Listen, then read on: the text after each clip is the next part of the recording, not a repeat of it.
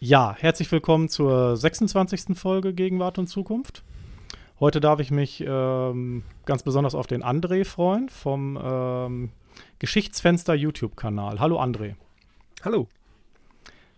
Ja, André, bevor wir so ein bisschen tiefer auf äh, deinen Kanal, auf das Thema oder auf den Überbegriff Geschichtsfenster und das Thema Mittelalter eingehen, fangen wir doch mal ganz vorne an. Ähm, wie bist du auf diesen Namen Geschichtsfenster gekommen?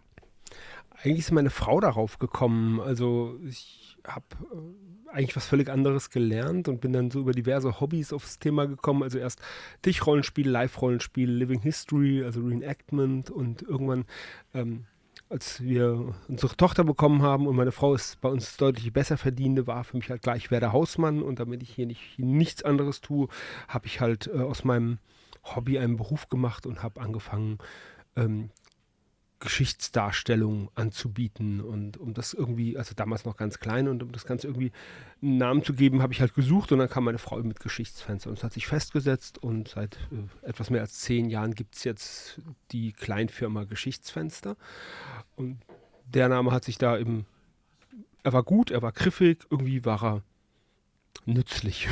Mhm. Das heißt, ähm, das war also noch zu Zeiten, wo du mit YouTube noch nichts gemacht hast, sondern da war es im Prinzip erstmal die klassische Internetseite. Ja, genau. Ich habe eine Homepage gehabt, habe das auf Facebook ein bisschen gemacht und eigentlich war so die Idee, Schulbesuche zu machen, für Museen das Ganze anzubieten. Das habe ich auch zu der Zeit schon gemacht und wollte es eben irgendwie ähm, häufiger machen und eben halbwegs professionell anbieten. Und das mache ich jetzt tatsächlich, wie gesagt, etwas mehr als zehn Jahren und äh, habe auch mittlerweile für namhafte Museen immer wieder gearbeitet, auch Beratung gemacht und solche Themen, also ganz viele Dinge. Und YouTube in der Form mache ich ja erst seit etwa zwei Jahren. Hm.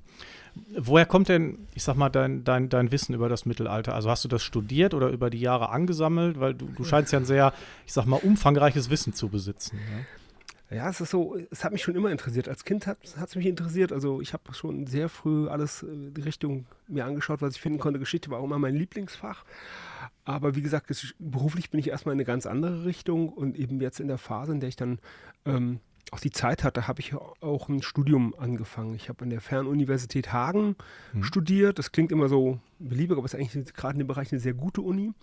Ich habe mein Studium aber nicht beendet. Ich habe auch, auch keinen Bachelor gemacht. Ich habe so alle Geschichtsmodule, ähm, die ich kriegen konnte, gemacht. Und dann hätte ich noch ganz viele Nebenfächer machen müssen, auf die ich einfach überhaupt keine Lust hatte. Und da ich zu dem Zeitpunkt auch schon deutlich über 30 war und nie vorhatte, in dem Bereich wirklich zu arbeiten, hat es für mich keinen Sinn ergeben. Also ich habe das studiert, worauf ich Lust hatte, woran ich Spaß hatte. Und den ganzen Rest habe ich sein lassen. Mhm. Und ich sag mal, dann hast du das, das, das Wissen versucht, so ein bisschen in die, in die Praxis umzusetzen. Ich habe das, glaube ich, bei euch auf der Internetseite gesehen. Ihr habt diese mhm. Burg Münzenberg, ist das richtig? Mhm. Mhm. Und, und da gehst du, also du gehst da praktisch hin oder zu Schulklassen und, und vermittelst das Wissen zum Beispiel an die Kinder. Machst Führungen oder wie stelle ich mir das vor? Also ich es gibt hier einen Burgenverein und der macht eben Führung. Ich bin da einer von drei Führern, die auf der Burg Münzenberg die Führung machen. Mhm. Und meine Führung ist halt insofern anders, als dass ich eine Erlebnisführung mache, dass ich in historischer Kleidung komme und Gegenstände zeige und sowas. Und ich mache halt eben auch schon relativ lange Reenactment, Living History. Und da geht es ja eben im Vergleich zum Mittelaltermarkt dazu, genau zu wissen, wie es war und sehr eng an den Vorlagen zu arbeiten. Und ebenso als historischer Darsteller bin ich halt eben auch schon von Museen angeworben worden. Also das ist schon, man kann schon sagen, das hat halbwegs Hand und Fuß, was wir da zeigen. Mhm. Und das habe ich eben dann in diese Führung übernommen. Aber genauso fahre ich eben auch an Schulen und mache meine Arbeit da und zeige dann da eben die Gegenstände. Oder hm, historische Techniken, zum Beispiel Rechen mit römischen Zahlen wird immer sehr gerne genommen. Ja, und das ist eben das, was ich eben als Kulturvermittler bezeichne, als äh, historischer Darsteller, dass ich den Leuten versuche, in Kleidung das Ganze nahe zu bringen, weil ich, ich, wenn ich da eben mit meinen Möbeln, meinen Klamotten und so etwas stehe, das ist schon ein anderes Verhältnis, weil ich kann alles nutzen, die Leute sind in einer sehr besonderen Situation, die sind meiner Meinung nach offener für Informationen, wenn ich sie in diese merkwürdige Lernsituation bringe. Also ich finde, das ist ein ganz brauchbares Vermittlungskonzept. Mhm. Steht auch bei euch auf der Seite das mobile Museum. Kannst du das mal so ein bisschen erklären? Ja, das ist eben die Idee, dass die Leute, mhm. also wer in Museum geht, gerade mit einer Schulklasse im Museum zu gehen, ist ja wirklich ein Aufwand inzwischen mit Fahrkosten und allem. Und dann steht man halt vor den Vitrinen. Es ist jetzt nicht irgendwie, dass ich da einem Museum abspreche, gut zu sein. Im Gegenteil. Mhm. Aber wenn ich zu einer Klasse komme, dann bringe ich mein Museum selber mit und bringe eben auch Gegenstände mit, die auch angefasst werden dürfen, weil es eben keine kostbaren Museumsstücke sind. Wenn ich ein Buch mitbringe, dann kann man es aufschlagen und kann reinschauen. Und je nachdem, welches Thema ich mache, bringe ich eine ganze Menge Bücher mit. Und so kann ich eben sehr, sehr genau auf, die, auf das, was die Leute haben wollen, eingehen und kann da eben das Museum so zeigen, wie sie es haben wollen. Oder was ich ein gutes Beispiel ist, ich habe ein sehr großes Zelt, das ich komplett eingerichtet habe. Mhm. Man muss natürlich sagen, Zelt ist immer eine historische Ungenauigkeit. Die Leute äh, haben selten in Zelten gewohnt. Aber es gibt da auch Beispiele wie zum Beispiel äh, Turniere oder sowas, wo ein Zelt durchaus äh, korrekt ist. Und wenn ich dann eben mein, Leute in mein Zelt reinkommen, dann stehen sie halt in einem komplett eingerichteten Zelt und sehen überhaupt nichts Modernes mehr. Wenn sie sich nicht umdrehen und durch den Zelteingang gucken, dann sehen sie komplett nur Dinge, die in Anführungszeichen historisch sind. Historisch werden sie natürlich nie werden, weil wir nie an die, an die Wahrheit herankommen. Aber ich kann von jedem Gegenstand zumindest sagen, warum ich ihn so gemacht habe, wo die Vorlage ist und ähnliches. Und das ist dann, dann, dann stehen sie eben in einem in Anführungszeichen mittelalterlichen Zelt und das ist eben anders, als es eine Museumsvitrine hinkriegen könnte. Mhm. Das heißt, du, du fertigst auch selbst Gegenstände, hast, nimmst du irgendwo historische Vorlagen oder wie, wie machst du das? Oder lässt das fertigen? Ich, ja, ich lasse mehr fertigen. Also meine handwerklichen Kenntnisse äh, und Fähigkeiten sind da eher eingeschränkt und ich würde da sicherlich Dinge hinkriegen, aber nicht in der Qualität, wie ich sie haben will. Aber mhm. es ist das Gute, wir haben so, es gibt in Deutschland so eine Darstellerszene, die ja, so 200, 300 Leute, die diese Zeitstellung eben auch machen. Und da haben wir einige ganz hervorragende äh, Handwerker dabei. Also gerade Lederhandwerker haben wir tolle Metallhandwerker. Und ähm, wenn die halt so einen Gegenstand machen, eben auf Auftrag, dann schauen wir uns eben genau an, was wir da als Vorlage nehmen. Da werden Funde genommen, zum Beispiel aus Niederlanden, Dordrecht, da gibt es tolle Lederfunde. Und wenn ich jetzt zum Beispiel eine Gürteltasche haben will, dann suche ich nach einer Vorlage einer Gürteltasche äh, und bespreche die eben mit dem jeweiligen Handwerker und dann wird daraus ein, ein, ein Replikat hergestellt. Mhm. Und das ist bei eigentlich allen Gegenständen, die ich habe, so, dass ich eigentlich immer sagen kann, das ist die Vorlage oder aus welchen Vorlagen wir es zusammengesetzt haben, weil eben eine eindeutige Vorlage so gar nicht mehr existiert. Da gibt es alle möglichen Abstufungen, wie wir zu, zum Ansatz eines Replikats kommen. Mhm. Das heißt, bei all diesen Quellen und Informationen, die, die, die du dir so ziehst, bist du natürlich also wirklich sehr genau oder versuchst dich wirklich an die historischen Fakten zu halten. Wenn, wenn es machbar ist, ja. Das ist mhm. immer der, der wichtige Punkt. Ich, ich, muss zumindest sagen können, warum ich diese Reproduktion in der Form gemacht habe. Ähm, es gibt durchaus Reproduktionen, da muss ich sagen, wir wissen es gar nicht so sehr genau. Also ein, ein überraschendes Beispiel, ich habe ja so eine, ich habe ja eine volle Rüstung, Replikat und die Rüstung, da kann ich genau von jedem Teil sagen, wo kommt es her und warum sieht es so aus. Und dann habe ich darunter das Rüstwams. Das Rüstwams ist so die Oberbekleidung, auf die die Rüstungsteile angenestelt werden, das man darunter trägt. Und wir haben keine Ahnung, wie die Dinge aussahen. Weil mhm. es gibt keine Bilder. Wir haben immer nur Bilder von den Rüstungen und im englischen, französischen und italienischen Raum können wir auch Bilder für diese Rüstwämse, aber die, die im deutschsprachigen Raum sahen sehr wahrscheinlich anders aus. Wir können aber nicht sagen, wie sie aussahen. Und das, das, da muss ich dann eben dazu sagen, ja, ich, ich weiß nicht, ob das, was ich da trage, wirklich gut ist, weil die Quelle fehlt. Hm. Wir wissen Dinge, wie muss es funktioniert haben, was muss es können, aber wir können nicht sagen, es sah genauso aus, weil uns da die Quelle einfach vollkommen fehlt. Und das haben wir mehrfach. Wir haben mehrfach Dinge, wo wir sagen müssen, ja, keine Ahnung. Mhm. Diese Rüstung kann man, glaube ich, auch ähm, sich leihen, wa? war das so? Na, mit mir drinne kann man das die leihen. genau, also mit, mit dir. Das heißt, du kommst dann wirklich in, in voller Montur, in Anführungsstrichen. Ja, ja, ja. Und äh, ich hatte ein Video gesehen, das ist ja auch so ein Klischee gewesen, dass man sich in solchen Rüstungen nicht bewegen konnte. Das Gegenteil ist, das, äh, ist der Fall, oder? Ja, absolut. Also das ist, ist so ein grundlegender Punkt. Also man muss sich vorstellen, eine ganze Kaste von Berufskämpfern, nämlich die, die Ritter in Anführungszeichen, ist auch wieder ein Begriff, den man wunderbar auseinandernehmen kann. Aber die klassischen Ritter würden in Ausrüstung in die Schlacht gehen, die ihr Überleben nicht äh, fördert, sondern die, die, ihren Tod nach sich ziehen würde. Mhm. Äh, das ist eine vollkommen absurde Vorstellung. Also wir haben da, wir haben da Profi. Hersteller, die Plattner, die sowas gebaut haben, die seit Generationen Erfahrung haben, die auch im stetigen Konkurrenzkampf standen, die für eine sehr, sehr kundige das Fachpublikum arbeiten. Und ich vergleiche das immer, wenn heute ein Bundesliga-Fußballspieler von Aldi ein neues Paar Schuhe, äh, von, von Aldi, Unfug, von Adidas ein neues Paar Schuhe bekommt, ja, dann setzen sich die Ingenieure und der Fußballspieler zusammen und arbeiten das so perfekt wie möglich aus. Und genauso stelle ich mir die Bestellung einer neuen Rüstung für einen Profikämpfer vor. Das ist, ist vollkommen albern zu denken, dass das irgendwas sei, das der da willkürlich getragen hat und es dann klappert und ihn behindert. Also da, da, ich verstehe nicht, wie man auch nur auf diese Idee kommen kann.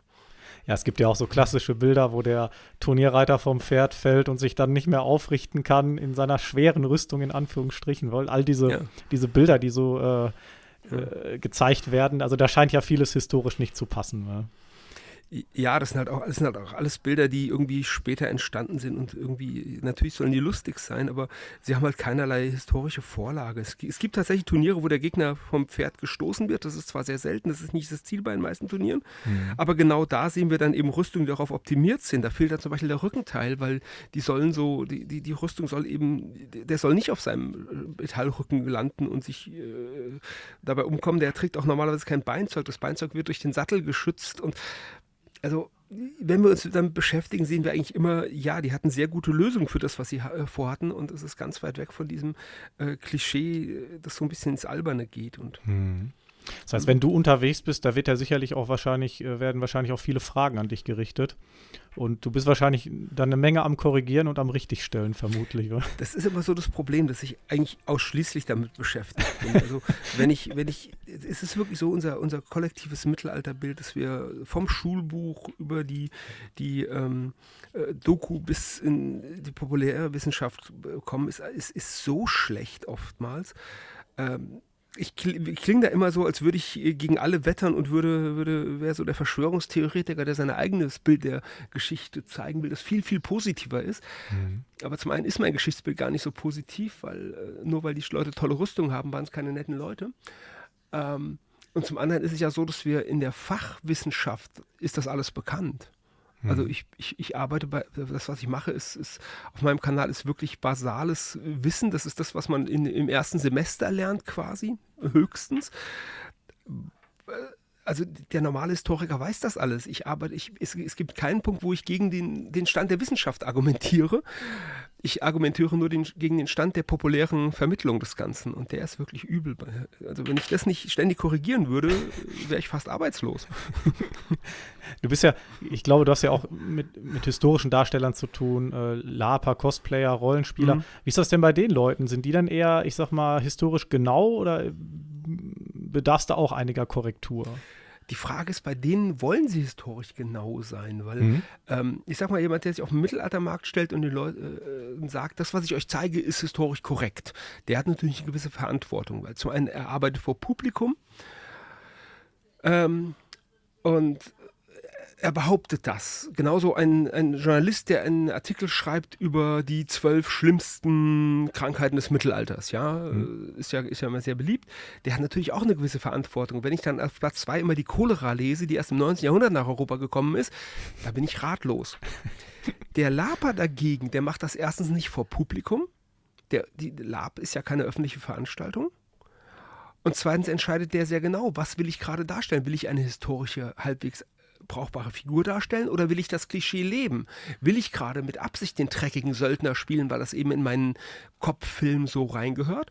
Und wenn er dann eben den dreckigen Söldner äh, nimmt mit irgendwelchen äh, kruden Mittelalterfilmen als Vorbild, dann ist das ja vollkommen in Ordnung, weil er ja ein Narrativ befördert für seinen Kopffilm, das er genau haben will. Der hat überhaupt keine Verpflichtung, historisch korrekt zu sein. Mhm. Dem biete ich aber gerne die Geschichte als Basis an, weil ich glaube, dass oftmals historische Vorlagen sie sind glaubwürdig. Also nimm, nimm mal den, den Herrn der Ringe-Film damals. Mhm. Die alten Herr der Ringe-Filme, der Set-Designer war John Ho. Und der war Mitglied in der Schweizer Company of St. George, eine der ersten großen Living History äh, Ver Verbindungen im Bereich 15. Jahrhundert. Und der kannte sich mit historischen Waffen aus, historischen Rüstungen, der besaß Nachbauten von historischen Rüstungen. Und als sie ihn für den Herr der Ringe engagiert haben, wussten die das alles nicht. Die war für, der war halt Zeichner, der hat halt bekannte Herr der Ringe Bilder gemalt und deswegen haben sie ihn ange, äh, angeheuert. Und als er da ankam, hat er gesagt, ja, eure Ausrüstung könnt ihr knicken, das funktioniert so nicht. Und hat dann erstmal das Ganze auf links gekrempelt, indem er zwei australische Schmiede angeheuert hat, die die ganzen Sachen erstmal in Metall vorgearbeitet haben. Wenn sie in Metall funktioniert haben, dann wurden sie in Kunststoff nachgebaut. Mhm. Und wir sehen im Herr der Ringe, auch wenn es alles als Fantasy verfremdet ist, sehen wir ganz, ganz historisch äh, gut recherchierte Dinge. Die ganzen Schwerter beim äh, Herrn der Ringe sind deswegen so gut aussehend, weil sie an Originale angelehnt sind und die Proportionen passen. Mhm. Also auch wenn dann der Knauf anders aussieht als beim Original, die, dieses Größenverhältnis von Griff zu Klinge, das ist original und das sieht deswegen gut aus und wirkt deswegen glaubwürdig, weil es funktioniert. Mhm. Das heißt praktisch, also selbst wenn man im, im Fantasy-Bereich oder so etwas verfilmt oder so, wenn man die richtigen Leute hat, kann man auch da, ich sag mal, einen großen Teil versuchen, historisch korrekt darzustellen. Ja, also zumindest insofern glaubwürdig. Da gibt es mhm. ganz viele Beispiele, die uns aus irgendeinem Grund gut vorkommen, ohne dass wir es benennen können. Und das liegt vor allen Dingen daran, dass sie sich Vorlagen genommen haben. Witcher 3, das Computerspiel, ist ein anderes gutes Beispiel. Auch sehr schöne Rüstung, sehr schöne Waffen und sowas. Auch die Gebäude. Und wenn man sich ein bisschen in dem Thema auskennt, dann sagt man, okay, das, das, das kenne ich. Ich weiß, was sie als Vorlagen genommen haben. Und das ist für den normalen Zuschauer wahrscheinlich ein unterschwelliges Gefühl, aber es ist einfach eine glaubwürdig wirkende ähm, äh, Darstellung. Wenn wir Leute sehen mit Waffen, von denen wir genau wissen, wer die aus Stahl, die könnte kein Mensch heben, also so der Kriegshammer, der 50 Kilo wiegen müsste, da, selbst wenn man keine Ahnung hat, sitzt man da und denkt mir, mm, da passt was nicht. Wenn wir mhm. dagegen mit Gegenständen konfrontiert sind, die irgendwie glaubwürdig wirken, dann ist natürlich auch so die Immersion eine schönere. Hm. Man könnte wahrscheinlich jetzt auch zum Beispiel stundenlang über so Witcher 3 sprechen, wenn man da so durchläuft. Allein Klar. wie Novigrad aufgebaut ist. Ähm ja, Novigrad ist, ist ganz stark an den, an den Ost, äh, äh, Ostsee-Hansestädten orientiert. Und wenn du da durchläufst, siehst du halt diese Backsteingotik. Hm. Äh, es ist Novigrad ist deswegen so nett, weil es eben aussieht wie eine historische Stadt, die dann natürlich als Fantasy-Stadt verfremdet wurde. Ja, in der originalen Stadt leben keine äh, Elfen oder so etwas. Und äh, aber die, die Optik, die die bieten, ist deswegen so gut, weil sie sich Vorlagen gesucht haben. Hm. Also Kingdom Come Deliverance, was du ja glaub, zum Beispiel auch zwischendurch spielst, das sind mhm. dann aber so Dinge, da gehst du auch auf, weil da sagst du auch, das ist gut gemacht, schön gemacht, da fühle ich mich auch wohl. Ja und nein. Ich kann, ich kann mit Fantasy ganz viel anfangen. Wenn die Fantasy, also ich, ich habe da nicht den Anspruch, dass alles historisch korrekt sei. Also ich habe jetzt Kingdom Come Deliverance mehrfach gespielt.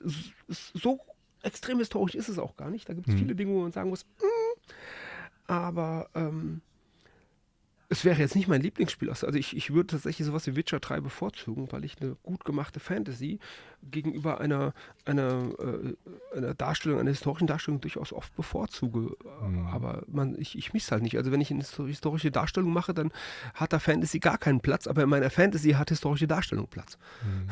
Naja gut, zum Beispiel das Kampfsystem bei Kingdom Come Deliverance ist natürlich auch historisch korrekt dargestellt.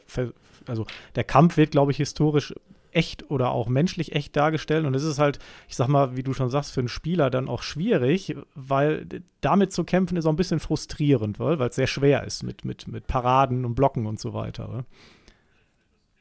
Ja, also das ist gerade der Anfang, ist ja, ist ja tatsächlich frustrierend und ja. das finde ich als, das finde ich auch sehr nett als, als äh, Stilmittel.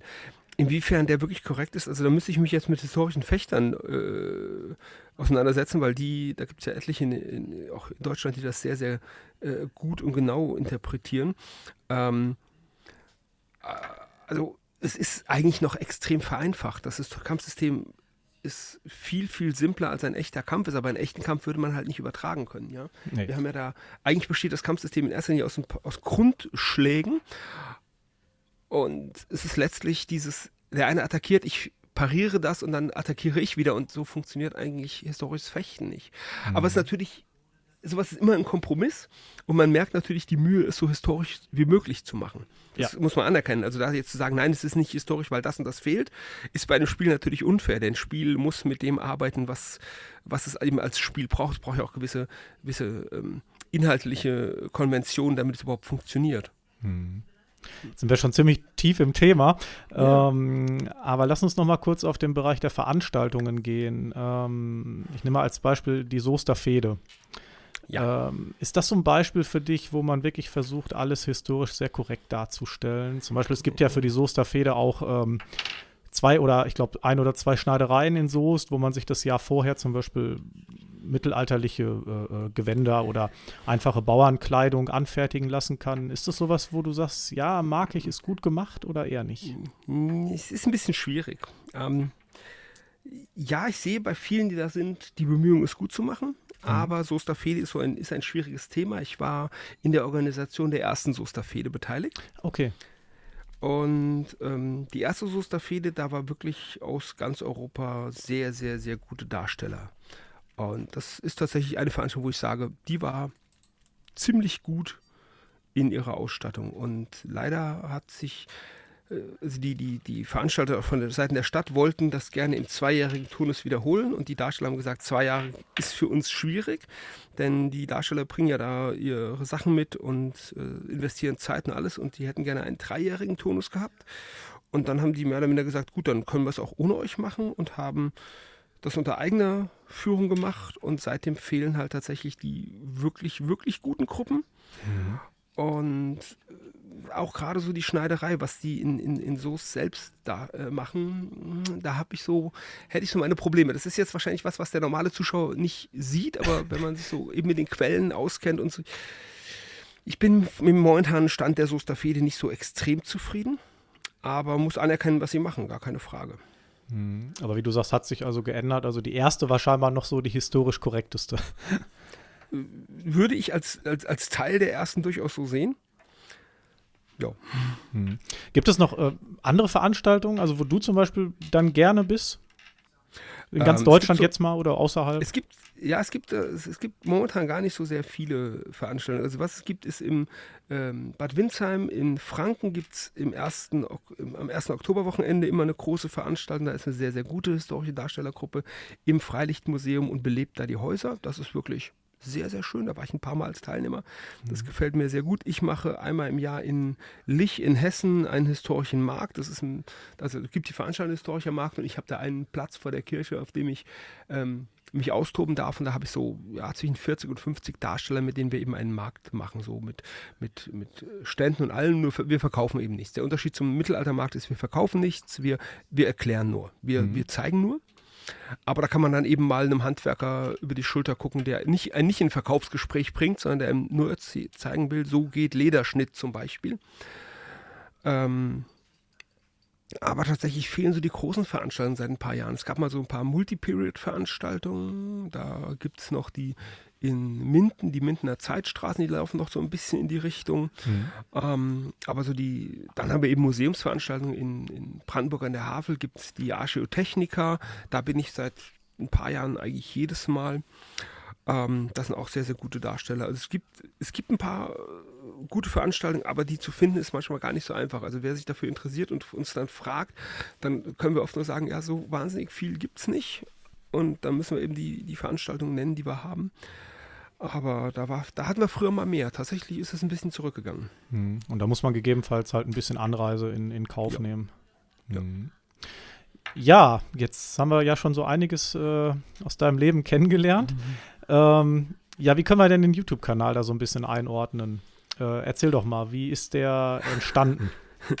wenn ich wüsste, wie ich den in mein Leben einordnen könnte, wäre ich schlauer, weil ich bin so ein bisschen wie die Jungfrau zum Kinder zu diesem Kanal gekommen. Also äh, man muss sich vorstellen, ich sitze jetzt hier und sage, ich bin übrigens YouTuber. Das, der Satz klingt schon schräg. Das klingt völlig surreal, wenn ich das sage. Ähm, ich bin da eigentlich über Captorga hingekommen. Captorga hat ja auch, ist, ist eine, eine ja, Firma ist es nicht, es ist, ist ähm, ein Anbieter aus der Nähe von Berlin, aus äh, Bernau in Brandenburg und die machen, ähm, bieten Beratung und Darstellung aus dem Früh- und Hochmittelalter an. Die sind mhm. spezialisiert auf Westslaven, haben aber sonst auch ein relativ breites Spektrum und haben eben auch einen YouTube-Kanal, der auch schon lange sehr erfolgreich war. Also Kaptorga war wirklich so lange der Vorreiter an Geschichte auf YouTube. Und ich kenne die, lustigerweise habe ich die auf dem Elbenwald-Festival kennengelernt. Da hatten wir dann auch mal, wurden wir auch mal engagiert für historische Darstellungen, für Geschichtsnerds. Fand ich eigentlich eine sehr tolle Kombination. Ja. Und da habe ich die kennengelernt und dann haben wir einiges zusammen gemacht. Ich habe die besucht und so. Und dann kam irgendwann der Punkt, dass die fürs Museum in Berlin einen Film über die Germanenausstellung gemacht haben. Sehr aufwendig und da waren sie auch sehr stark eingespannt und haben in der Zeit tatsächlich keine Zeit gehabt für ihren YouTube-Kanal. Und dann haben sie mich gefragt, ob ich nicht was für sie machen möchte auf YouTube. Und war erst so, ja, hm, weiß nicht, YouTube. Ich habe zwar den, also mein Kanal war zu dem Zeitpunkt acht Jahre alt, aber darauf war quasi nichts. Da waren ein paar ganz kleine Filmchen, die ich mal abgestellt habe. Also der war fast leer. Mhm. Ja, und dann habe ich erst so, so rantasten versucht, was aufzunehmen und es ging nicht, weil jeder Take äh, war furchtbar und jeden einzelnen Take wollte ich neu machen und das ging da nicht. Und dann sagte eben einer von denen, ja, mach doch das, was du auf Veranstaltungen machst. Auf Veranstaltungen setzt du dich auch vor Leute und redest stundenlang ohne Punkt und Komma. Das kriegst du offenbar hin. Setzt dich vor eine Kamera, also die Kamera hieß zu dem Zeitpunkt ein Handy rede und filme dich dabei und am besten, da war uns auch klar, am besten ist, wenn ich es live übertrage, weil dann kann ich keine Takes machen und dann habe ich eben auf Facebook angefangen, Live-Videos zu machen. Ah, okay. Und die stehen auch alle noch da. Also wer meine Ursünden sehen will, kann es auf Captorga, auf Facebook alles noch sehen. Sind immer noch zu, äh, zu finden. Und das hat dann funktioniert. Also ich, ich, es ist nicht perfekt. Ich kenne meine sprachlichen Schwächen selbst sehr gut. Und ähm, aber trotz allem geht es dann, wenn ich so ohne Schnitt, ohne Punkt irgendwie rede, das funktioniert. Und da habe ich dann, damals war ja der Lockdown und dann haben wir eben gesagt, gut, das nutzen wir und machen während des, dieses Lockdowns 2019, Ende 2019, nee, nee, warte. Nee, 2020 war der Lockdown. 2020 dann, 2020, ne? Vor zwei Jahren ja, jetzt, ja, genau, ja. Ganz genau. März 20 und, ähm, ungefähr. Hm? Ja, im Dezember, äh, Ende Dezember 2020 hat der, hat der Lockdown angefangen und dann hatten wir die verrückte Idee, wir machen jeden Tag einen Film. Uns haben wir fast durchgehalten. Irgendwie über 20 Tage, jeden Tag eine Stunde oder länger. Und dann sind wir auf YouTube umgezogen. Dann bin ich, äh, habe ich eben die Filme auf Twitch aufgenommen. Ich nehme die auch bis heute auf Twitch live auf. Also wer das mal sehen möchte, kann sich das direkt angucken mit allen Fehlern, allem, was später rausgeschnitten wird. Das ist alles, ja, das funktioniert. Es, es funktioniert für mich wirklich am besten. Und am Tag danach kommen die eben auf, auf YouTube auf dem äh, äh, YouTube-Kanal von Captorga zu dem Zeitpunkt. Und so im Sommer 2020 waren die halt wieder bereit, ihre eigenen Sachen zu machen. Und da haben sie unsere Wege wieder getrennt. Ganz im Guten, weil es war immer so eine Sache auf Zeit. Mhm. Und da ich halt schon mal dabei war, habe ich auf meinem eigenen Kanal weitergemacht. Und das war dann halt, ja, ich ging, ich bin halt von einem sehr großen, also für den nicht sehr großen Kanal Captorga mit irgendwie äh, damals äh, knapp unter 30.000, zwischen sind sie drüber, ähm, Zuschauern bin ich dann auf meinen Kanal mit 25 Abonnements oder sowas gegangen. Mhm. Das war auch erstmal ein großer Rückschritt in Anführungszeichen, aber das hat nicht so lange gedauert. Dann ist der auch ganz gut ins Wachsen gekommen und seitdem, seit ich glaube Juni 2020 mache ich jede Woche mindestens einen Film. Und ja, der, der, der, der Rest ist Geschichte und jetzt habe ich plötzlich einen für dieses Nischenthema er, erschreckend großen und äh, lebendigen Kanal äh, an der Backe und ähm, inzwischen ist das halt auch so meine Haupttätigkeit. Alles andere auch so, so, so. Ich mache zwar immer noch Schulbesuche, Museumsarbeit und ähnlich, auch Beratung und sowas, aber das ist halt alles äh, kleiner geworden, ist alles hinter YouTube zurückgetreten. Mhm. Das wäre jetzt die Frage gewesen, die nächste. Du, du stehst ja jetzt schon mit wirklich guten 37.500 Abonnenten da. Ja. Ähm, jetzt ist mal so die Frage mit, der, mit dem Finanziellen, wie weit du da was sagen kannst. Also ja, so ein klar. bisschen trägt sich da schon was durch oder weil du jetzt ja, gesagt ja, hast, weil du jetzt gesagt hast, die anderen Sachen sind wirklich schon so ein bisschen in den Hintergrund geraten. Also ist es tatsächlich schon so? Bist du an dem Punkt? Ja. Ähm, wow. Das hat, hat verschiedene Ebenen. Mhm. Ähm, also ich habe, ich glaube, sieben Einkommensquellen, aus denen sich das Ganze speist. Mhm. Und in dem Bereich tatsächlich sowas wie Patreon bzw. Coffee, das sind ja zwei ähnliche Plattformen. Also sprich Spenden, ein, ein, ein Crowdfunding quasi, ist in dem Bereich durchaus nicht unwichtig. Das machen auch andere, also auch andere Leute, die im Bereich sind und auch Podcasts und so im historischen Bereich machen, die machen auch alle irgendwie so etwas wie, wie Patreon oder ähnliches. Und da kam auch relativ bald schon Geld. Das war so am Anfang die Haupteinkommensquelle bis dann, ich glaube, im April oder Mai 2022. Ich war auch im Fall Mitte 2021, nicht Mitte 2020, also im, im ich, ich, ich habe das Jahr, aber jetzt 2022, also dieses Jahr im April oder Mai, habe ich überhaupt erst angefangen, auf YouTube Werbung zu schalten. Hm. Ähm, allerdings auch nicht im im Film. Ich finde es furchtbar, wenn ich im Video Werbung habe und will das auch in meinen äh, Videos nicht haben. Deswegen mache ich es immer davor und auch immer überspringen, weil das ist mir ganz wichtig. Aber seitdem habe ich halt eben Werbeeinnahmen auf YouTube. Und da ist ja mal so die Frage, pro 1000 Klicks bekommt Klicks. man eine gewisse Menge Geld. Die ist nicht sehr hoch. Das wird gerne überschätzt. Also was so an den Einnahmen, an den Werbeeinnahmen auf YouTube angeht, das ist gar nicht so riesengroß. Mhm. Vor allen Dingen auch, wenn ich sowas mache wie die Reaktionsvideos. Also tatsächlich meine, meine erfolgreichsten Videos sind ja eben Reaktionsvideos auf Terra X oder auf sonst irgendetwas. Ähm, die werden alle nicht von mir monetarisiert, weil ich fast immer einen Einspruch bekomme wegen Urheberrechtsverletzung. Ach krass. Dann kann ich dagegen Einspruch erheben. Das dauert dann eine Zeit lang, bis das äh, bis ihm stattgegeben wird oder nicht. Aber fast immer wird es dann für Monetarisierung gesperrt. Mhm. Und zum Beispiel das, mein, äh, mein mit Abstand erfolgreichster Film, der über den Tag im Mittelalter von Terra X mit 225.000 Klicks. Die ganzen Werbeeinnahmen gehen nicht mal an Terra X, weil die als öffentlich-rechtliche keine Werbeeinnahmen nehmen. Soweit ich es weiß, geht das an den Komponisten der Flucht der Karibik Musik. Nicht mal Hans Zimmer, sondern einer von den anderen Komponisten, die am Soundtrack beteiligt waren, ähm, weil die bei Terra X genau diesen Soundtrack verwendet haben. Mhm. Und das war auch der Grund des Einspruchs, dass ich da eben Urheberrechtsverletzung für den Soundtrack verletze und deswegen geht mein Werbegeld für diesen Film an den oder die Komponisten. Aber du hast ja nur reacted.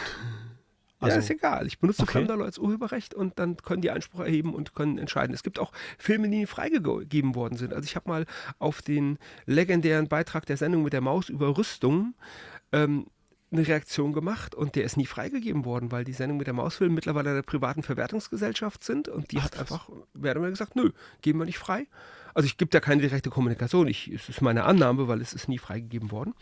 Und dann kann ich die nicht senden. Gar nicht. Auch nicht mit Werbeeinnahmen an andere. Ja, aber im Prinzip seitdem kommen eben Werbe Werbeeinnahmen drauf. Und der letzte große Schritt ist, dass ich seit äh, drei Monaten oder sind sogar schon vier Monate einen Sponsor habe. Mhm. Und Sponsorgelder, also das ist wirklich der, der, der größte Teil. Ähm, ist bei mir ein, ein, wissenschaftlicher Verlag. Das ist natürlich so, hey, ein wissenschaftlicher Verlag will mich sponsern, ist schon mal für mich Halbhistoriker, wow. Und ja, das ist dann eben in meinen Videos, wenn ich da eben Werbung mache, für diese knapp eine Minute Werbung, bekomme ich dann halt Betrag X und äh, der zusammen auf vier Videos ist, ist zum Beispiel, ich glaube, das ist bei jedem YouTuber so, das ist, ist mehr, als ich an Werbeeinnahmen von ja. YouTube bekomme. Klar. Ähm, dann habe ich jetzt seit kurzer Zeit bei Twitch, da wurde ich tatsächlich von den Leuten genötigt, da doch endlich mal Abos zu ermöglichen. Das habe ich jetzt irgendwie über ein Jahr lang mich äh, verweigert.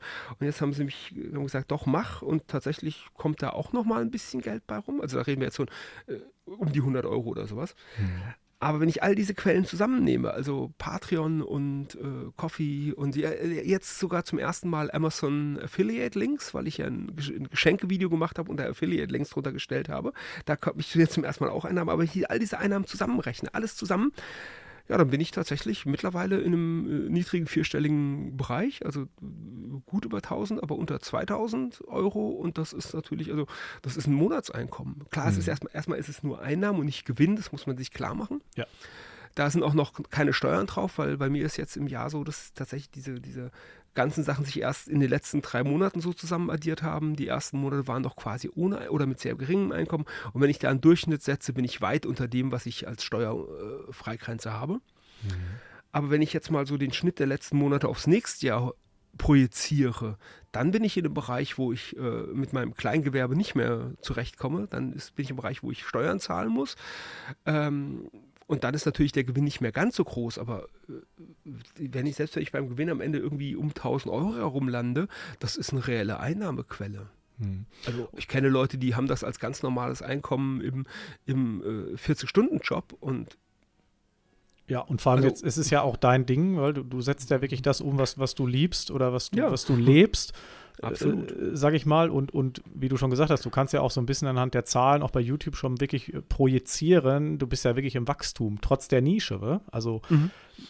Hätte du hast das scheinbar voll, voll, getroffen. Also das wäre jetzt die Frage gewesen. Hättest du je gedacht, auf diesen Punkt zu kommen, wo du jetzt bist?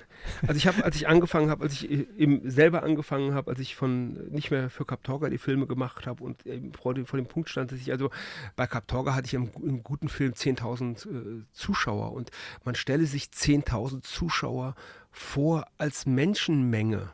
Ja, vor ist einem. Absurd, ist absurd. und dann habe ich zu meiner Frau gesagt, also so mein Ziel ist, wenn ich für einen Film 150 Zuschauer habe, dann ist mein Ziel erreicht. Hm. Weil 150 Leute als Gruppe, ich stelle mir vor, ich bin auf einer historischen Veranstaltung und habe am Wochenende 150 Zuschauer, dann bin ich doch zufrieden. Da haben übers die Tage 150 Leute bei mir vorbeigeguckt. Manchmal hat eine Gruppe von 20 Leuten vor meinem Stand gestanden. Das ist doch, ist, ist doch wirklich gut. Da fühlt man sich, also man stellt sich vor, man steht irgendwie an einem kleinen Stand an der Messe und an so einer kleinen Messe, keine Großmesse, und da waren 150 Leute an deinem Stand. Das ist, ist, ist, ist zufriedenstellend. Ja, definitiv. Ja. Und jetzt habe ich Filme, auch jetzt letzten Monat, die haben 70 bis 80.000 Menschen gesehen. Hm. Da reden wir von Fußballstadien. Ja, es ist tatsächlich so. Das wirkt immer so wenig, wenn man sich die Zahlen einfach nur so betrachte bei YouTube, aber es ist ja. eigentlich unfassbar viel. Oder? Ja, absolut. So. Und, und, auch, ich kenne auch dann Leute, ich, es gibt ja auch noch andere Kanäle und ja, da sind Leute unzufrieden, weil sie haben, das neue Video hat nur 1000 Klicks. Äh, an dem Punkt war ich auch mal. Also ich wäre jetzt tatsächlich enttäuscht, wenn ein Video von mir nur 1000 Klicks hat. Dann würde ich davon ausgehen, irgendwas ist ganz, ganz schief gelaufen. Also so mein, wenn bei mir ein Video momentan sehr, sehr schlecht läuft, also wirklich schlecht, dann hat es so 5.000 bis 7.000 Aufrufe. Und das ist so eine Zahl, 5.000 bis 7.000 Menschen. Und das empfinde ich als ein schlecht laufendes Video. Mhm. Holla. Aber jetzt ist ja natürlich auch so, du hast ja, wie du schon gesagt hast, du hast ja auch äh, gerade so Reaktionsvideos, die natürlich ziehen. Ja. Und du hast natürlich auch, ich sag mal, trockenes Material, also historisch trockenes Material in Anführungsstrichen, was dann eben was? nicht so, also du verstehst, wie ich meine, oder? Ja, natürlich. Was dann nicht so zieht, aber du würdest jetzt niemals deinen Gesamtinhalt am Kanal ändern, nur um auf bestimmte Zahlen zu kommen, sondern das bleibt Nein. bei dir alles schön, äh, ich sag mal, gemischt, wa? Also die, die, Reaktionsvideos sind natürlich, die machen ja auch Spaß. Die machen mhm. mir Spaß und die machen auch den Zuschauern Spaß, weil ja, ich leide natürlich schon übertrieben viel, ja. Also wer, wer, das mal gesehen hat, ich greife meinen Kopf und verziehe mein Gesicht und alles.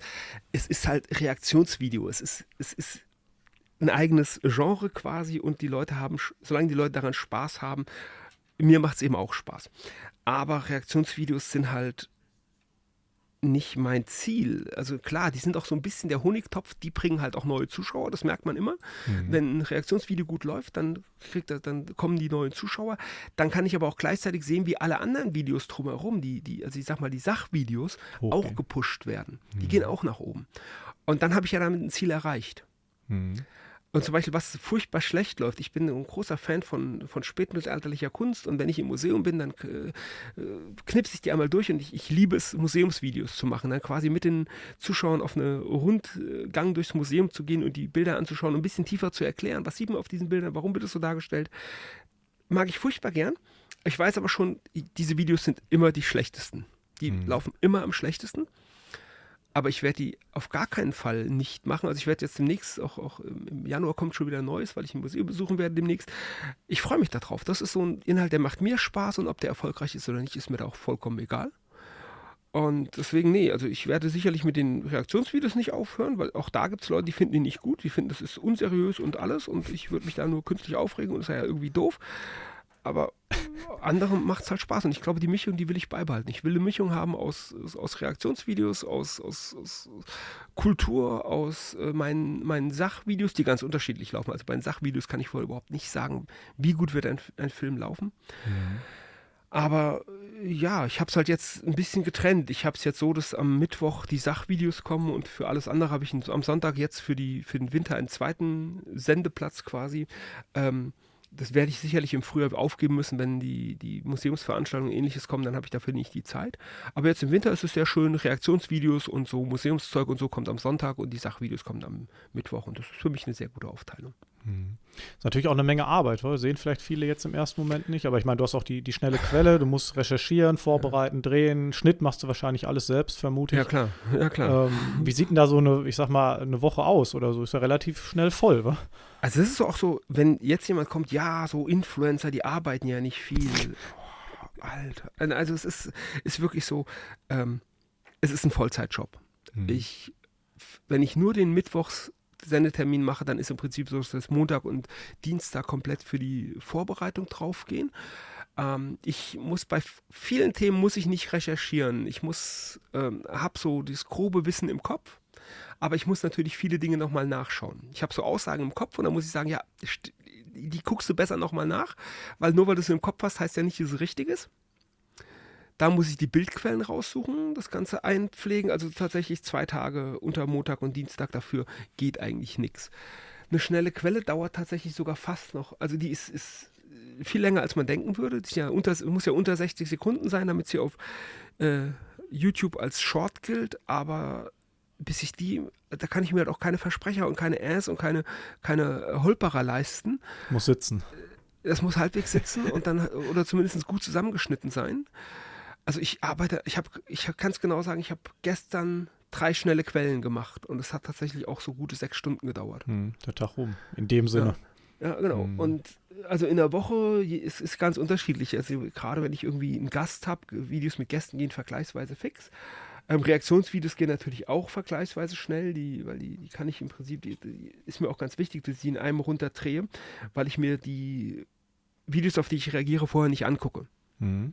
Weil ich, wenn ich da schon reagiere, auch heftig reagiere, dann, dann, muss das irgendwo halbwegs authentisch sein, sonst ist es halt Show und das merken die Leute. Ich glaube nicht, dass die Leute, die, die, die da ein relativ feines Gespür für haben. Mhm. Und ähm, deswegen geht so ein Reaktionsvideo erstmal schnell zu produzieren. Der Schnitt ist dann wieder ein bisschen aufwendiger, aber äh, weil wenn du da irgendeinen Schnitt reinmachst, dann darf der auch, auch nicht so dir ins Gesicht springen. So krass sein, oder? Ja, ja. Aber in einer Woche, also je nachdem, wenn ich eine Woche habe mit, mit drei äh, schnellen Quellen und zwei Videos, die ein bisschen aufwendiger sind, dann ist die Woche halt voll. Hm.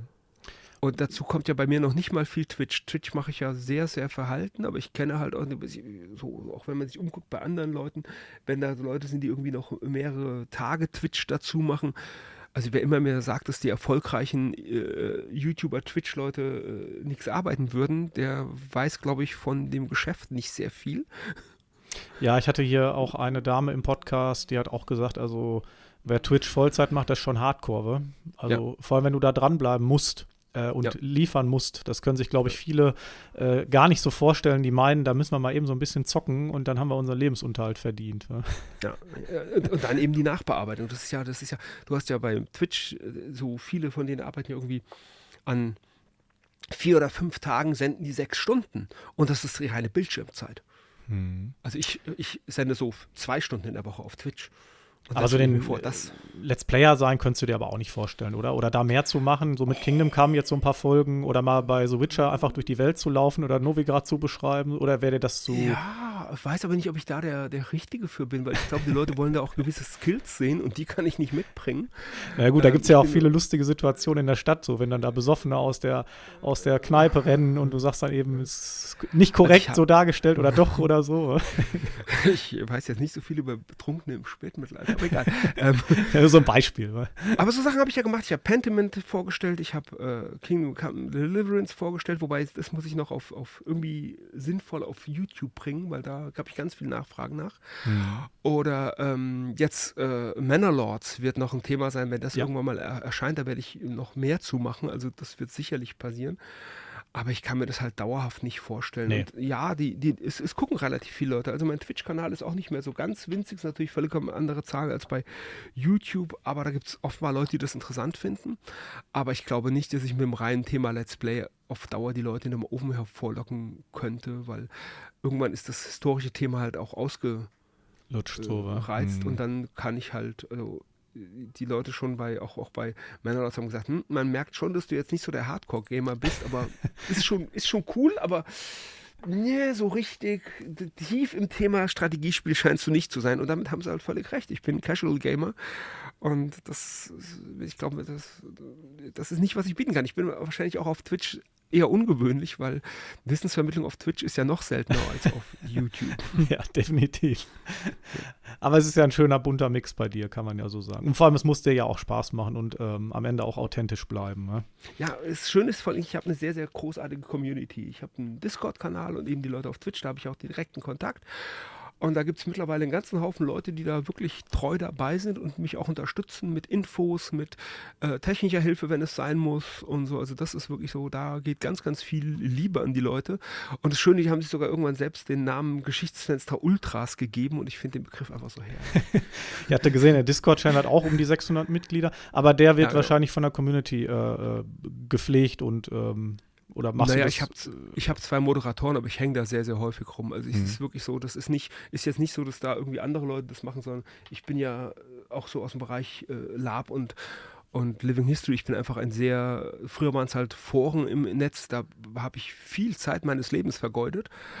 Und jetzt dieser Discord-Kanal ist halt, ich sage immer, es ist mein, mein virtuelles Wohnzimmer, wo ich mit Leuten abhänge und über Dinge spreche. Also ich bin da, ich bin da eigentlich immer wenn man mhm. mich irgendwie mit mir diskutieren will im Discord-Kanal, eine Frage stellt.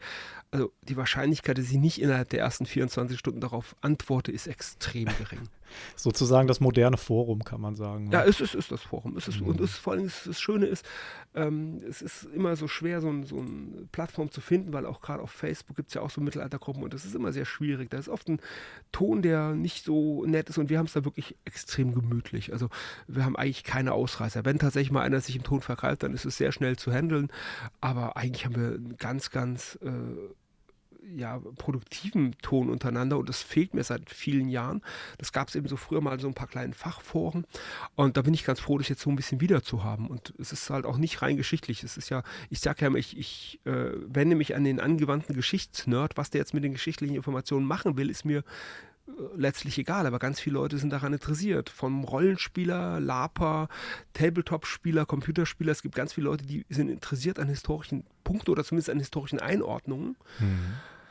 Und dementsprechend äh, kannst du es auch äh, abbilden. Also jetzt gerade die große Diskussion oder die große ist ja nicht mal eine Diskussion in dem Sinn, äh, gerade tauschen die Leute sich über ihre Minecraft-Bauten aus und lassen sich dann von anderen Mitgliedern, die sich mit Architektur ausgeben, auskennen, darüber beraten, wie sie ihre nächste Minecraft-Burg historisch korrekt aufbauen können. Aufbauen können. Ja, toll, toll. Wenn so Wissen weitergetragen wird, ist das doch das Beste, was man machen kann. Ja, ich wollte gerade sagen, dann haben wir im Prinzip beide Seiten irgendwie gewonnen. Ne? Ja. Also die Historiker oder die, die das Historische ja. Ja. lernen und, und weitergeben und eben die, die es gerne umsetzen wollen, zum Beispiel über Minecraft. Ja? Aber wirklich interessant, also wirklich sehr interessant. Und immer eben mit dem Punkt, es muss nicht so sein. Wenn du es historisch machen willst, dann mach es, das ist super. Wenn, du, wenn deine nächste Burg eine Fantasy-Burg ist, das ist mir immer ganz wichtig zu sagen, dass das nicht schlechter ist, weil es nicht historisch ist. Es wird nur dann schlechter, wenn du dich mit der Fantasy-Ding hinstellst und den Leuten erzählst, übrigens, das ist komplett historisch korrekt. Dann, dann, dann werde ich schwierig. ungemütlich, weil, weil dann wird es echt schwer. Wenn, mhm. eine, wenn eine Geschichtsdoku im Fernsehen Unfug erzählt, dann habe ich ein Problem damit. Wenn die Fantasy-Serie genau denselben Unfug zeigt, dann sage ich, hm, ja, ja, schade, aber hm, ist halt Fantasy. Mhm. Ist deswegen nicht schlechter. Wie gehst du so mit, mit Kritik um? Also zum Beispiel bei, bei, YouTube ab einer gewissen Größe, da kommt ja auch regelmäßig mal so ein bisschen äh, Kritik rein. Äh, ich sag mal, äh, sperrst du auch oder lässt du es so laufen? Oder also damit ich, damit ich sperre, müssen es beleidigende Inhalte sein. Hm. Und zwar nicht mal gegen mich, weil ich kann damit, glaube ich, ganz ungut, aber wenn Leute anfangen, meine anderen Mitglieder zu beleidigen oder die anderen Kommentatoren zu beleidigen, dann, dann sperre ich auch mal. Das passiert nicht so sehr oft. Ich hatte jetzt gerade mal einen Fall, dass ich an einem Tag zwei User gesperrt habe, weil die tatsächlich erstens mal also einer von denen hat über 60 Kommentare unter einem Video verteilt. Ach, um Gottes Willen.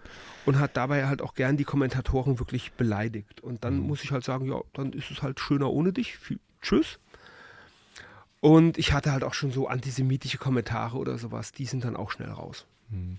Aber es hält sich. Auch eine kurze Leitung, aber das ist halt sehr, hält sich sehr, die Waage. sehr selten, ja. Und ich habe auch durchaus Leute, äh, selbst wenn es irgendwie um, um, um, Themen wie Medien geht, also ich habe ja, ich, es wird gerne missverstanden, dass ich irgendwie so die, die öffentlich-rechtlichen Medien an sich angreife. Nee, nee, ich greife nur die historischen Dokumentationen an. Ich halte von öffentlich-rechtlichen Journalismus an sich gar nicht so wenig. Aber wenn da jetzt jemand sagt, die Kritik äußert, das, das lasse ich stehen, weil es, es, geht mich nicht persönlich an und äh, solange es nicht wirklich ganz abgedreht ist, dürfen die Leute gerne ihre Meinung da sagen. Also ich versuche, ich, ich, ich, ich glaube generell nicht so sehr an Moderation. Ich glaube, sowas regelt sich von selbst. Wenn jemand aneckt, dann werden ihn früher oder später die Leute meiden und dann macht es ihm keinen Spaß mehr. Mhm. Aber ich muss halt e-, eben da eingreifen, wo es dann auch letztlich strafrechtlich relevant wäre. Ich meine, ja, wir wissen alle, klar. dass da keine Anzeigen gestellt werden, aber es wäre ein Grund dafür. Und letztlich bin ich da auch irgendwo in der Haftung und dementsprechend muss ich sagen, nee, wer, wer andere beleidigt, der muss halt leider der, gehen. Der fliegt halt. Ja. Mhm. ja. Kannst du dir das so ein bisschen erklären, woher das eigentlich so zum Beispiel auch in Museen oder teilweise so kommt, dass das Mittelalter so, ich sag mal, so verzerrt dargestellt wird? Also, weil eigentlich so sind doch, sind doch gerade die Museen und so, ich meine, da arbeiten doch eigentlich die Leute, die historisch bewandt sind, oder nicht? Ja, beim Museum kommt es immer drauf an. Da ist, ist, ist schwierig. Also die, die allermeisten Museen arbeiten sehr, sehr gut. Hm aber natürlich auf ihrem Bereich. Und ähm, es ist, auch oft die Frage, die gestellt wird, ob da irgendwie eine Agenda hintersteht, ob man das Mittelalter aus dem und dem Grund schlecht darstellt. Ich glaube tatsächlich nicht, dass es da eine Agenda gibt. Ich glaube tatsächlich eher, dass es eine Mischung aus, also jetzt zumindest auf die, nicht, nicht die Museen will ich damit gar nicht meinen, ich meine mehr so die Medien, so eine Mischung aus Faulheit und äh, äh, Ignoranz ist. Man gibt halt einfach das weiter, was man meint zu wissen. Und beim Mittelalter glaubt jeder, was zu wissen. Mhm meine Frau sagt da wirklich immer, Mittelalter kann jeder, weil jeder meint, sich in irgendwelche Klamotten stellen zu können und vor Publikum stellen zu können und erzählen, wie es im Mittelalter war. Selbst wenn man noch nie was über das Mittelalter wirklich mitbekommen hat, das, das reicht vollkommen. Und ein bisschen mehr ist es halt schon. Und, ähm, ja, es, es, hat sich halt auch so selbst reproduziert. Wir haben so ein Mittelalterbild, also als so der Western zum Spaghetti-Western wurde und die Science-Fiction zur, zur Endzeit, da ist auch die Mittelalterdarstellung irgendwie schmutziger geworden und die hat sich äh, festgetreten. Die sind wir nie wieder losgeworden. Mhm. Ähm, und das ist halt gerade dann in Dokumentationen verstärkt worden. Es gibt ja diesen, diesen hervorragenden Comic mit dem Mittelalterfilter dass man irgendwie aus, aus der, man sieht man oben eine Straßenszene, lächelnde Leute in einem bunten Mittelalter, hübsche Klamotten und Leute, die am Markt einkaufen. Und dann sagt der Regisseur, ja, das ist mir nicht mittelalterlich genug und sein Ausstatter kommt und bringt den Mittelalterfilter, indem er drei Eimer Schlamm über die ganze äh, Sache gießt und die Leute danach unglücklich aussehen und äh, alles düster ist. Und das ist leider, es ist nicht so. Nein. Es ist ein Gag, aber es ist so. Es ist genauso, gerade wenn man sich so deutsche Doku-Produktionen anschaut es ist ein Graufilter vor der Kamera und der, der Boden muss schlammig sein und alles. Und natürlich ist das Mittelalter jetzt nicht keine, ich möchte da nicht leben, um Himmels Willen. Das Mittelalter hat ganz viele Schattenseiten. Fangen wir beim Zahnarzt an, ja.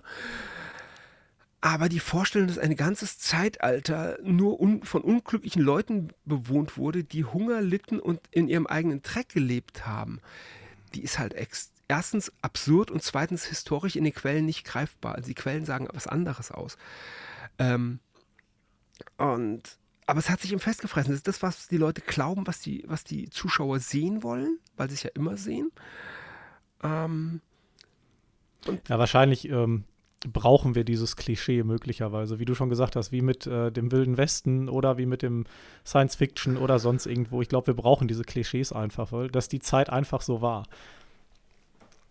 Äh, weißt so, du, so schlimm das, so schlimm das klingt, wohl, aber ich meine, da also ist es natürlich dann gut, so wenn Leute da sind wie, wie du beispielsweise, die dann halt auch äh, einfach mal aufklären. Aber, ne? aber warum, warum das Mittelalter? Das ist ja das Absurde. wir haben ja die Antike und wir haben die frühe Neuzeit. Und die Antike ist ja das, das marmorweiße Idyll, das durch Sklaverei getragen ist. Und äh, also wir, bei, bei der Antike, beim alten Rom reden wir immer von den Bürgern von Rom und reden nie über die Sklaven, die auf dem Land in der Landwirtschaft gearbeitet haben, in Minen. Wir reden nicht von den einfachen Bauern, die letztlich, also die, die, die, Landbevölkerung in der Antike hatte überhaupt keinen Zugang zu diesen ganzen äh, zivilisatorischen Wundern. Die waren im Gegenteil technologisch ihren Gegenstücken im Mittelalter oft deutlich unterlegen. Also die hatten noch äh, seltene Räderpflüge und sowas wie Dreifelderwirtschaft war auch noch eher neu.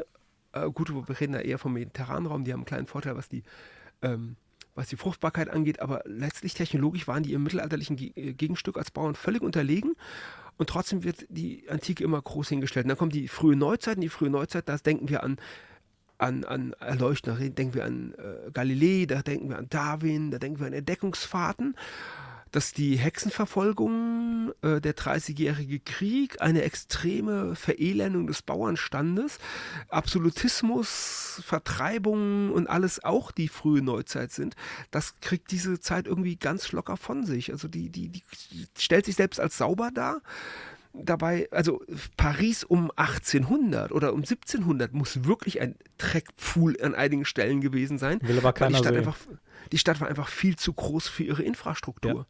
Während die Infrastruktur einer Stadt, nehmen wir Frankfurt am Main im Mittelalter, das hat 10.000 Einwohner. Wie viel Dreck können 10.000 Einwohner produzieren? Hm.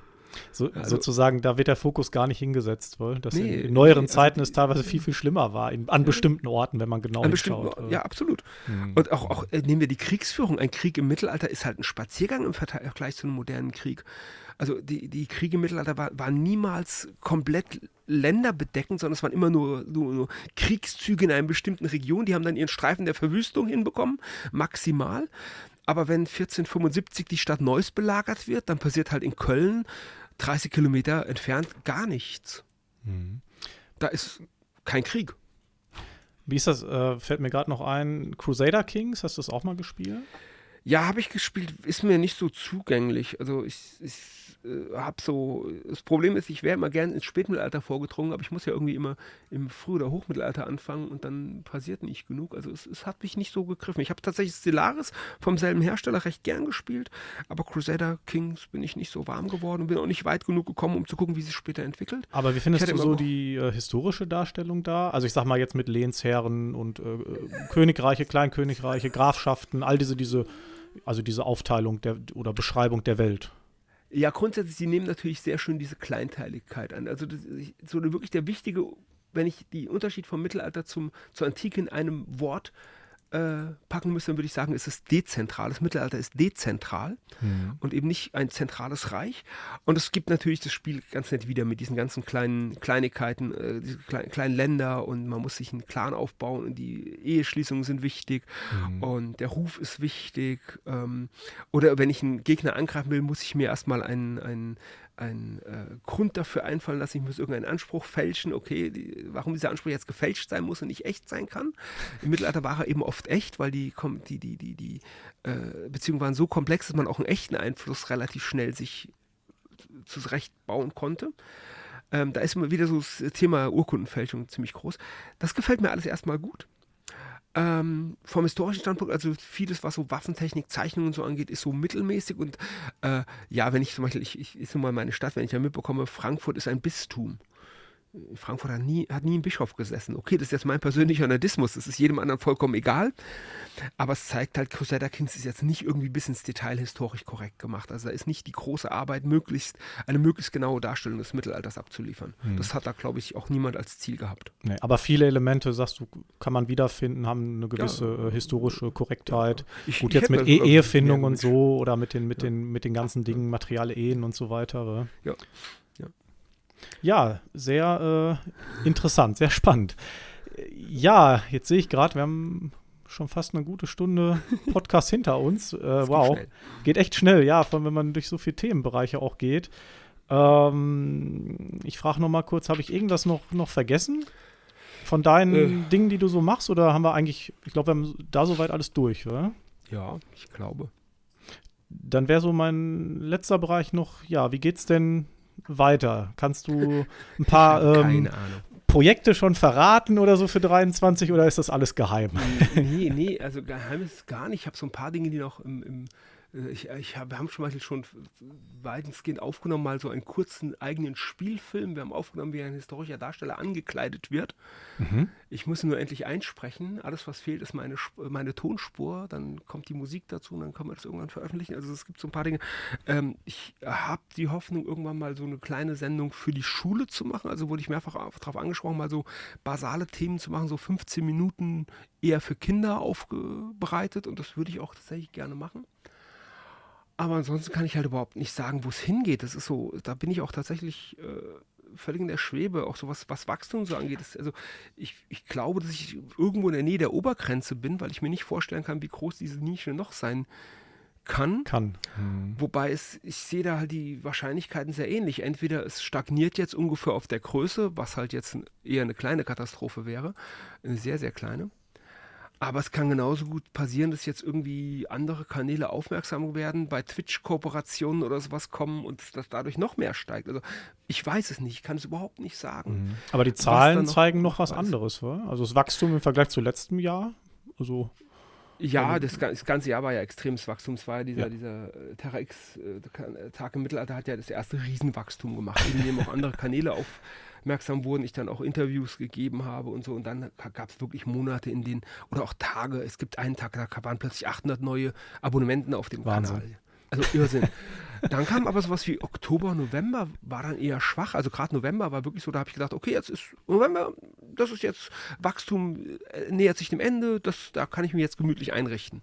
Hm. Ja, und dann kam halt der Dezember und der Dezember ist halt insofern durch die Decke gegangen. Das, äh, es ist ja die, die, Abonnentenzahl ist ja bei YouTube gar nicht mehr das Wichtige, das ist ja nicht der Kernpunkt. Was wirklich wichtig ist, sind die, sind die äh, Zugriffe pro Monat, die Klicks pro Monat. Das ist so die Kennzahl, die tatsächlich eigentlich die wichtigere ist. Und da habe ich im normalen Monat, im Schnitt habe ich irgendwann um die 250 bis 300.000 Klicks im Monat. Mhm. Und ich weiß jetzt über den Dezember gar nicht genau, weil ich habe locker das Doppelte. Aber deine Videos werden, glaube ich, auch relativ lange geguckt, weil also auch viel bis zum Ende, oder? Ich habe so im Schnitt, also es, der Durchschnittswert ist so knapp unter der Hälfte, was mhm. eben bedeutet, dass relativ viele Leute ihn lang gucken. Und ja. es ist auch so, dass viele Leute schon gefragt haben nach kürzeren Videos, aber ich habe kurze Videos versucht, sie waren erfolglos. Geht nicht, oder? Nee, nee. Das wollen, also tatsächlich, die Leute wollen, eine Stunde ist der Sweet Spot, das ist das, was die Leute auch ausdrücklich sagen. Ich hätte gern so eine knappe Stunde, weil ich glaube, das ist so ein bisschen Podcast. Die Leute, die Leute sehen, glaube ich, das, was ich mache, mehr als ein Podcast mit Bildern. Mhm. Als als was anderes. Also ich habe da wirklich schon die Rückmeldung bekommen, nee, nee, die setzen sich dann einmal die Woche mit was zu trinken vor dem Fernseher und gucken den dann auf dem Fernseher gemütlich den Film. Das ist nicht Päuschen sowas, machen zwischendurch, wieder aufstehen, ja, weitermachen so. Ja, ja. Also ich habe wirklich die, die Leute, die das wirklich wie ein Podcast oder so sich anschauen oder auch nebenher was, was äh, arbeiten, handwerklich machen oder sowas und ab und zu mal hochgucken. Ähm, aber ich glaube, dass ich mich da so von der, vom grundsätzlichen Film von anderen Kanälen insofern unterscheide, als diese Leute diese Länge auch haben wollen. Und ja, Fällt mir gerade noch ein. Da richte ich mich nach. Einen Podcast hast du gar nicht, wohl? Oder auf einem Podcast nee. veröffentlichst du nicht noch zusätzlich, nee, nee. Also ich bin, ich bin häufiger mal bei anderen Podcasts, deswegen, wenn Leute mich wegen Podcasts anfragen, bin ich immer erfreut, weil ich mache es relativ gern. Aber ich habe halt mit dem Podcast insofern ein Problem. Ich bin halt, die Bildquellen sind ja mein großes Thema. Ja, muss was ähm, zeigen. Ne? Hm. Schon immer, also ich sammle auch seit Jahren Bilder und habe Galerien voll mit Bildern. Ähm, ich habe zum Beispiel, wer es mal sich angucken möchte, auf Pinterest habe ich meine ganzen, oder einen gewissen Teil meiner Galerien öffentlich abgelegt, weil ich halt überhaupt nichts davon, Bildquellen nicht zu zeigen. Und in fast allen Filmen zeige ich ja auch meine Bildquellen und äh, das, das, das würde mir wirklich fehlen. Mhm. Von daher bin ich so, bisher habe ich bis jetzt im Bereich Podcast noch gar nicht irgendwie angegangen. Ja, ich glaube, YouTube ist so deine Basis. Also man kann den Podcast ja auch einfach, man kann es ja auch einfach, ich sag mal, ähm, zum Podcast schneiden, ohne groß was dafür zu tun. Und dann läuft es einfach als Podcast, so wie es auf YouTube ja, war. Und die Leute hören es trotzdem. Genau. Und dann da fehlen halt eben die Bilder. Bilder. Wenn du dann natürlich in dem Moment auf irgendwas zeigst oder sagst, dann ähm, sieht man es halt nicht. Weil, aber es gibt genau. halt viele Leute, die zum Beispiel auch beim Autofahren wahrscheinlich dich da mal hören oder so oder so nebenbei. Das ist ja so dieses, Pod, dieses Podcast-Feeling, beim Sport oder so. Die Anfrage kommt auch immer wieder. Die Anfrage kommt häufiger, macht auch mal einen Podcast. Und vielleicht mache ich das irgendwann. Vielleicht finde ich irgendwann äh, oder kann die Filme so machen, dass man daraus auch Podcasts macht. Aber mit vielen Folgen geht es, glaube ich, nicht. Für, nee, nee. Dazu habe ich die Zeit halt gerade auch noch nicht. Nee. Da muss ich mal gucken. ja, Wäre vielleicht irgendwann mal noch eine, eine, Idee, was ich daraus machen könnte, aber aktuell plane ich es zumindest erstmal nicht. Nicht, ja. Ja, André, dann sind wir durch. Ähm, hm. Ich hoffe, es hat dir Spaß gemacht. Ich ähm, mir hat es auf jeden Fall sehr viel Spaß gemacht, war sehr ähm, unterhaltsam, sehr informativ. Und ja, ich äh, wünsche dir soweit alles Gute, viel Erfolg im neuen Jahr. Danke. Und ähm, ja, genau, kann einfach nur Danke sagen, dass du hier warst.